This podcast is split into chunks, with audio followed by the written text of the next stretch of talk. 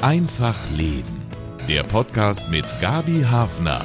Beratung, Tipps und Ideen für alle Lebenslagen. Mehr Diversität, fast wie ein Schlachtruf, halt diese Forderung seit Jahren durch die Gesellschaft.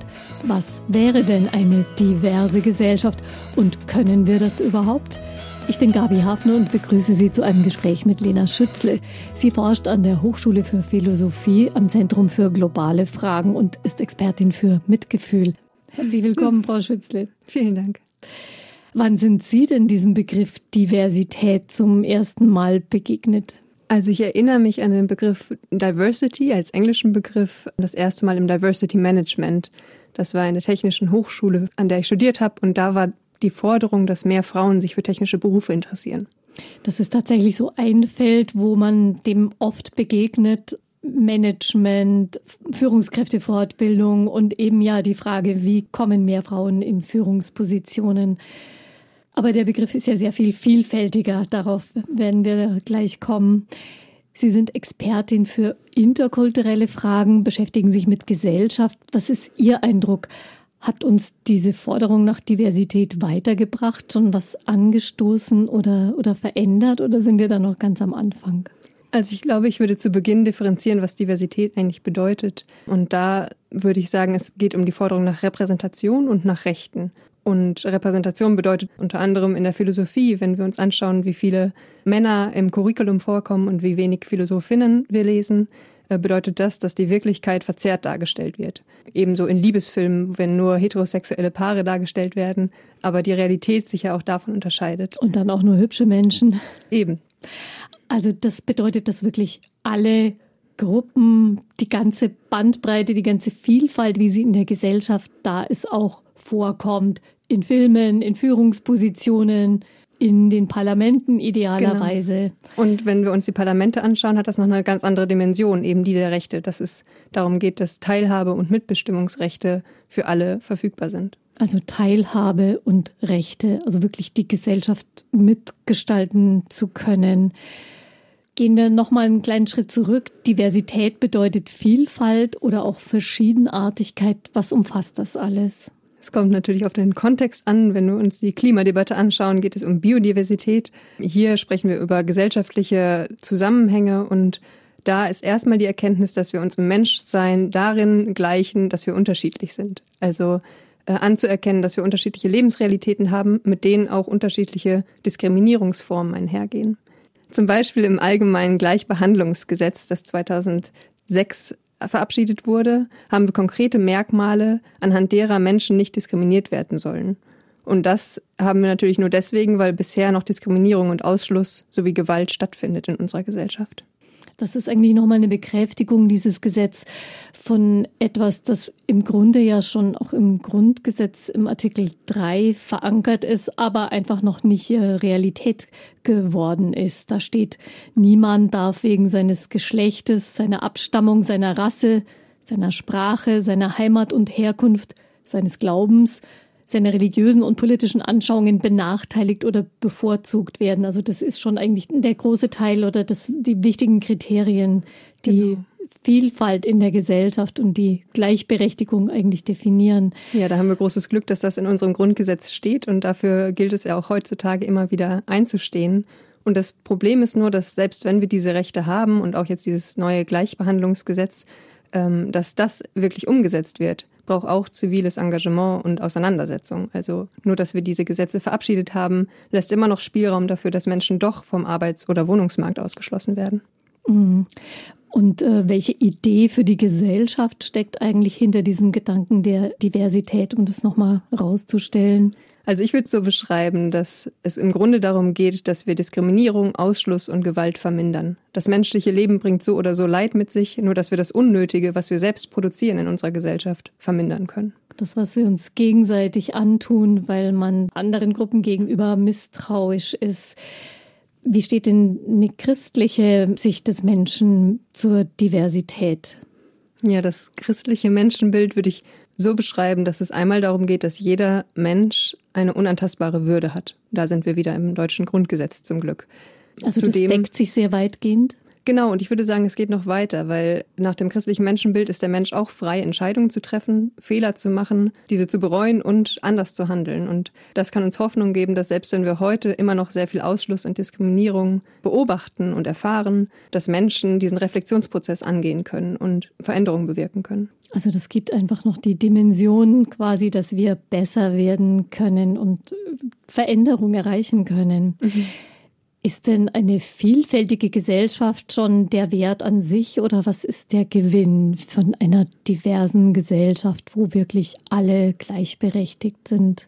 Also eine vielfältige Gesellschaft ist erstmal, würde ich sagen, eine Zustandsbeschreibung. Wir sind divers, wir unterscheiden uns. Ähm, woran ich dann den Wert messen würde, wäre, ob wir genügend Gerechtigkeit sehen in unserer Gesellschaft, ob Diskriminierungsstrukturen sich verändern oder abgeschafft werden können. Also die Umsetzung sehe ich da wieder in der Repräsentation und in den Rechten, um die es eigentlich geht.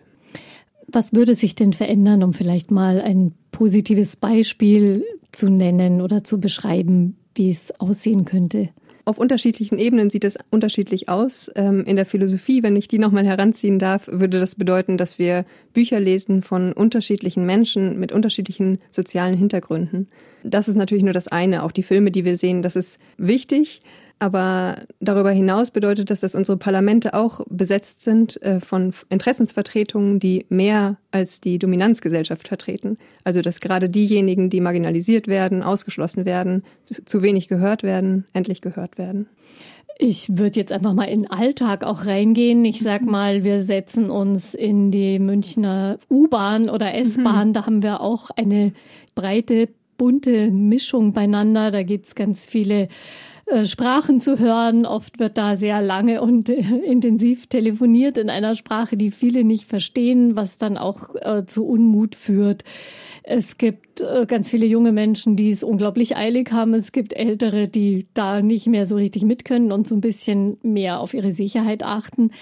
Wie würde da eine auf Diversität, auf Vielfältigkeit und Diskriminierungsfreiheit ausgerichtete Gesellschaft, wie könnte sich das da abbilden? Also da muss ich an Hadija Haruna Oelkers Buch denken, das ich jetzt auch mitgebracht habe, Die Schönheit der Differenz. Und ähm, sie ist Journalistin und Menschenrechtlerin und beschreibt, wie wir in unserem Miteinander Achtsamkeit, Langsamkeit, Zuhören, aber auch Streitkultur einüben können. Und wir müssen uns in der U-Bahn jetzt nicht streiten, aber es kann ein guter Anlass sein, ähm, zu reflektieren. Gott sei Dank nicht so oft. ja, Eindrücke mitzunehmen und zu fragen, was weiß ich eigentlich noch nicht? Welche Perspektiven erscheinen mir fremd? Wo will ich nachlernen? Aber dann das wirklich auch in Räume zu tragen, wo wir einander zuhören können und Unwissen zugeben. Ich glaube, in einer Gesellschaft, in der Nichtwissen abgewertet wird, ist es ganz schwierig, sich mit solchen Fragen auseinanderzusetzen. Und dafür brauchen wir offene Räume, in denen wir Fragen stellen können.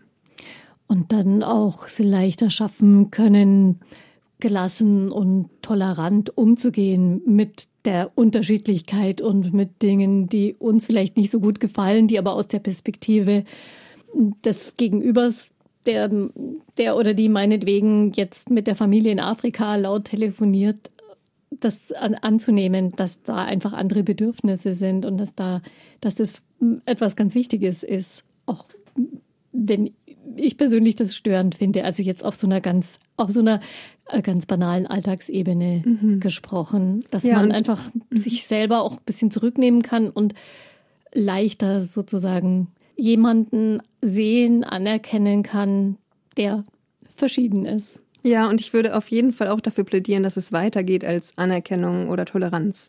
Das sind wichtige erste Schritte, was ich gerade beschrieben mhm. habe, sich damit auseinanderzusetzen und zu lernen. Aber im Grunde müssen wir unser Denken an unserem Handeln messen. Und da reicht es nicht zu sagen, ähm, ich habe nichts gegen AusländerInnen oder sie sollen doch alle lieben, wie sie wollen. Und wir sind bunt. Richtig. Weil das ignoriert, dass tagtäglich Menschen sich mit Angst auf die Straße bewegen, weil sie von Gewalt bedroht sind und Diskriminierung erfahren. Und da braucht es einfach Aktivität von, von allen Menschen in unserer Gesellschaft. Also Diversität meint eben nicht nur etwas anzugucken, sondern ja. auch wirklich Diskriminierung zu reduzieren. Diversität hat ein großes positives Potenzial für unsere Gesellschaft, so wie Sie das gerade erklärt haben. Aber woran liegt es denn, dass dieser Begriff für viele ein rotes Tuch ist? Also ich würde die Rolle der sozialen Medien da nicht unterschätzen, äh, weil wir in den sozialen Medien einfach mitbekommen, dass Hate Speech und Diskriminierung ja ganz weite Kreise zieht und einfach auch systematisch eingesetzt wird, um diese Denkstrukturen zu manifestieren. Auf der anderen Seite glaube ich auch, dass es, also zumindest mir persönlich fehlt es manchmal an Differenzierung in dem Diskurs. Was wir anfangs angesprochen haben, worum geht es eigentlich, wenn wir über Diversität sprechen? Und diese grundlegenden Fragen, glaube ich, müssen wir einfach immer wieder aushandeln gemeinsam und nicht voraussetzen, dass wir alle eh schon wissen, worüber wir reden. Mhm. Das ist ja auch so ein, ähm, ein breiter Begriff eigentlich, der dann oft von einzelnen Gruppen eigentlich für ihre Zwecke so, ich will nicht sagen missbraucht wird, aber die dann halt ihre Anliegen voranstellen, so dass es manchmal so aussieht, als ging es bei Diversität zum Beispiel hauptsächlich um die Rechte von queeren Menschen weil die sehr sichtbar geworden sind, also vergleichsweise. Ja, glücklicherweise sind sie und sichtbar. sicher glücklicherweise, ja. Genau. Und ich glaube, das ist auch gar nicht schlimm, dass Menschen diesen Begriff verwenden. Also er kommt ursprünglich aus der schwarzen und feministischen Bürgerrechtsbewegung in den äh, Vereinigten Staaten. Und es ist okay, dass wir uns diesen Begriff aneignen und so verwenden, wir, wie wir ihn gerade brauchen. Gleichzeitig brauchen wir eben auch eine Aushandlung darüber, was wir denn dann fordern. Weil wenn es dann um die Repräsentation und um die Rechte geht, braucht es ja konkrete Strategien, die nicht vom Himmel fallen, sondern die müssen wir uns erkämpfen. Gibt es so eher einen Reflex, etwas, das uns fremd ist, die Anliegen von Menschen, wo wir sagen, na, da kenne ich eigentlich überhaupt niemand, der betroffen ist und das berührt meinen Alltag gar nicht, so etwas dann eher reflexhaft abzulehnen? Könnte das auch ein Grund sein? Also, wenn ich mir so kindliche Entwicklung anschaue, beobachte ich vor allen Dingen Neugierde. Und ich bin keine Entwicklungspsychologin, aber das würde für mich eher darauf schließen, dass wir als Kinder ja sehr gut in der Lage sind, uns die Welt zu erschließen und dazuzulernen.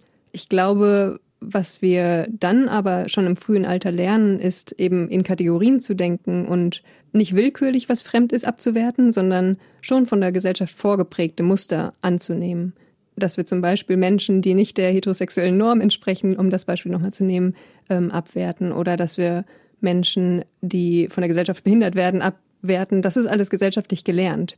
Und dazu gibt es auch Forschung, zum Beispiel den Dole-Test, wo Kinder mit schwarzen und weißen Puppen spielen sollen und schon im frühen Alter benennen, dass sie, auch wenn sie sich selbst mit der schwarzen Puppe identifizieren, diese als weniger hübsch und manchmal auch böse bewerten. Also da ist quasi schon im ganz frühen Alter erkennt man diese rassistischen äh, Strukturen äh, in Kindern. Also das ist gelernt und steckt dann aber auch richtig tief drinnen. Genau. Das, da ist eine Menge Arbeit auch zu leisten in der Gesellschaft, in der Erziehung. Oh ja, vor allen Dingen, weil es sich so natürlich anfühlt. Also wenn wir das schon als Kleinstkinder wiedergeben können, wo ist dann der Unterschied zwischen natürlich oder gelernt? Also für uns heute als Erwachsene bedeutet das ganz, ganz tief zurückzublicken und und zu forschen, wann wir da vielleicht Dinge aufgeschnappt haben. Wie könnten wir denn lernen, diverser zu denken oder auch eben diese Muster leichter zu entdecken und eben zu merken, oh hoppla, das hat mhm. hier eigentlich gar nichts zu suchen. Mhm. Ich glaube, es geht nicht ohne den Mut, sich mit anderen auszutauschen und in diesen Gesprächen zu merken, oh, hier komme ich nicht weiter und hier verstehe ich etwas nicht. Und dafür braucht es aber auch, wie schon angesprochen, Räume, wo das möglich ist, Nichtwissen zuzugeben. Wer sich sicherer fühlt, kann natürlich erstmal Bücher lesen. In den letzten fünf Jahren sind unglaublich viele Bücher über Diskriminierung in der deutschen Gesellschaft herausgekommen, die wirklich wie ein Handbuch des diskriminierungsarmen Umgangs dienen. Viele würden sich wahrscheinlich zunächst mal selbst als sehr offen und aufgeschlossen charakterisieren. Das äh, ist oft auch so, wenn es Umfragen zum Beispiel gibt. Aber stimmt es dann auch? Wie kann man sich da selber ein bisschen besser auf die Spur kommen und den eigenen Vorurteilen und Begrenzungen? Hm. Also in den sozialen Medien gab es um die 2020er einen Trend, der hieß My White Male Bookshelf. Mein weißes männliches Bücherregal. Und das ist äh, quasi ein kleiner Selbsttest, den man zu Hause machen kann, wenn man gerne liest, sich anzuschauen, welche dieser Bücher wurden von Männern verfasst. Und genau diese dann umzudrehen, sodass man nur die weiße Seite der Seiten sieht und nur noch die Buchrücken, die von Nicht-Männern, also queeren Menschen und Frauen geschrieben wurden. Die Bilder, die in den sozialen Medien darüber kursieren, sind ganz eindrücklich. Und das ist natürlich nur eine Kategorie und ein erster Schritt. Okay, wie viel weiß sieht man dann in diesen Buch Bücherregalen? probieren Sie es aus. Kann ich nur dazu aufrufen. Viele Menschen gucken gerne Sport und identifizieren sich mit Sportlern. Der Sport ist ja eigentlich eine sehr gemischte Welt. Von den Hautfarben, Geschlechter. Können Sie dazu was sagen? Diversität vielleicht mal auf, auf dieser Ebene des Sports betrachtet. Gibt es mhm. da auch so versteckte Diskriminierungen? Ich bin auch da keine Sportexpertin, tatsächlich sehr weit davon entfernt. Was ich dazu sagen kann, ist, dass zum Beispiel in dem männlichen Fußball es immer noch sehr, sehr verpönt ist, homosexuell zu sein und sich zu outen. Dass das eigentlich kaum passiert ist in den letzten Jahren, obwohl wir diesen großen Diskurs haben, zeigt eigentlich, dass das äh, noch ein großes Thema ist. Mhm. Es wurde ja auch eine Diskussion darüber angestoßen durch ein großes Outing, aber das ist eigentlich total eingeschlafen wieder. Ja, und ich glaube, es ist noch nicht mal eingeschlafen, sondern eher verstummt. Also es ist kein, es legt sich wieder, weil es keinen Bedarf gibt, sondern natürlich wirken auch da die ähm, Machtstrukturen der Gesellschaft vor. Und vielleicht auch das Bedürfnis, sich eher mit Menschen zu identifizieren, die in Anführungszeichen normal oder halt perfekter sind als wir. Vielleicht das, ja. Mir fällt noch ein, dass es gerade im Nationalsport ja auch immer wieder um die Frage geht, ähm, wer gilt als Deutsch und wer nicht. Mhm und dass äh, Personen das Deutschsein abgesprochen wird aufgrund ihrer Hautfarbe zum Beispiel.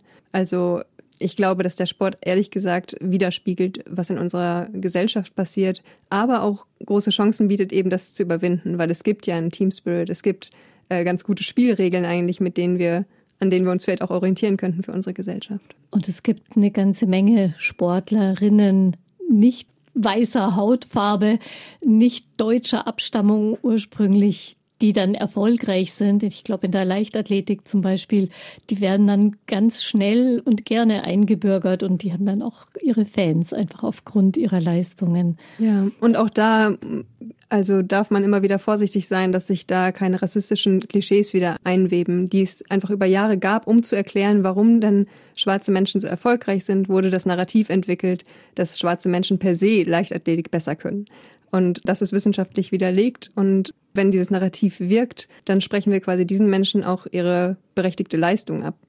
Aber es gibt wahrscheinlich auch einfach so ein Bedürfnis, Unterschiedlichkeit äh, zu erklären, weil es nicht so einfach ist, diese Unterschiede auszuhalten oder anzuerkennen, mhm. dass man unterschiedlich ist, aber einfach mhm. irgendwo auch gleich. Das ist vielleicht ja. nicht so einfach für uns.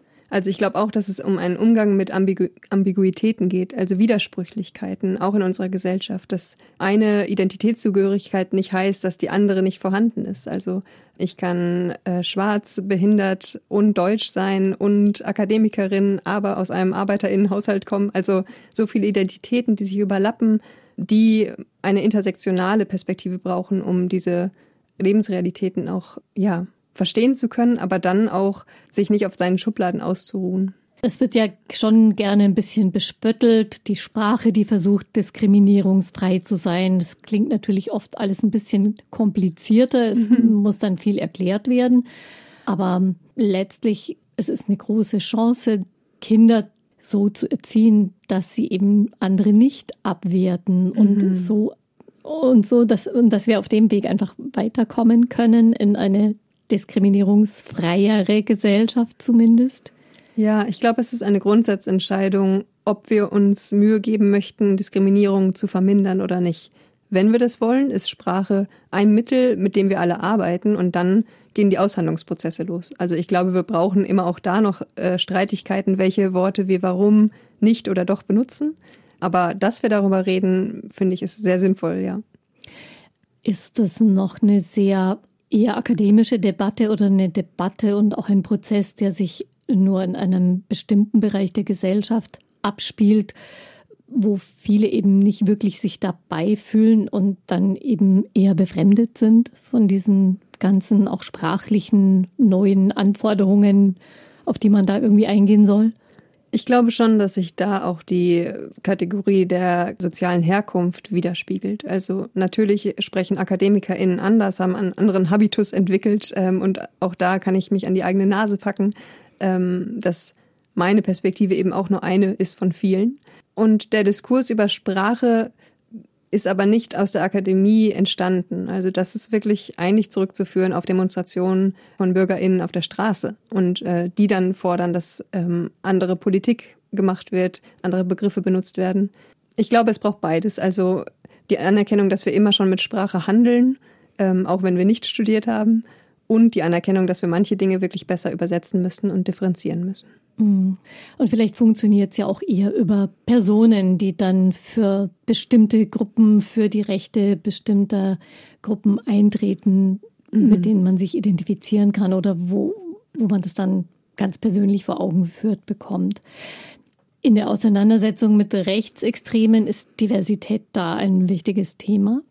Ja, rechtsextreme Parteien sind menschenverachtend, weil sie eben jene grundlegende Menschenwürde missachten von allen Menschen. Und deswegen ähm, müssen wir uns auch dort über Diversität beziehungsweise eben über Rechte und Reprä Repräsentation unterhalten.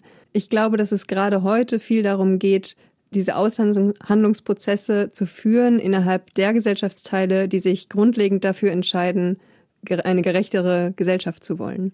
Da braucht es Bündnisse und Austausch, Streitigkeiten, damit zum Beispiel in der Europawahl dieses Jahr sich Rechtsextreme nicht die Bahn brechen können.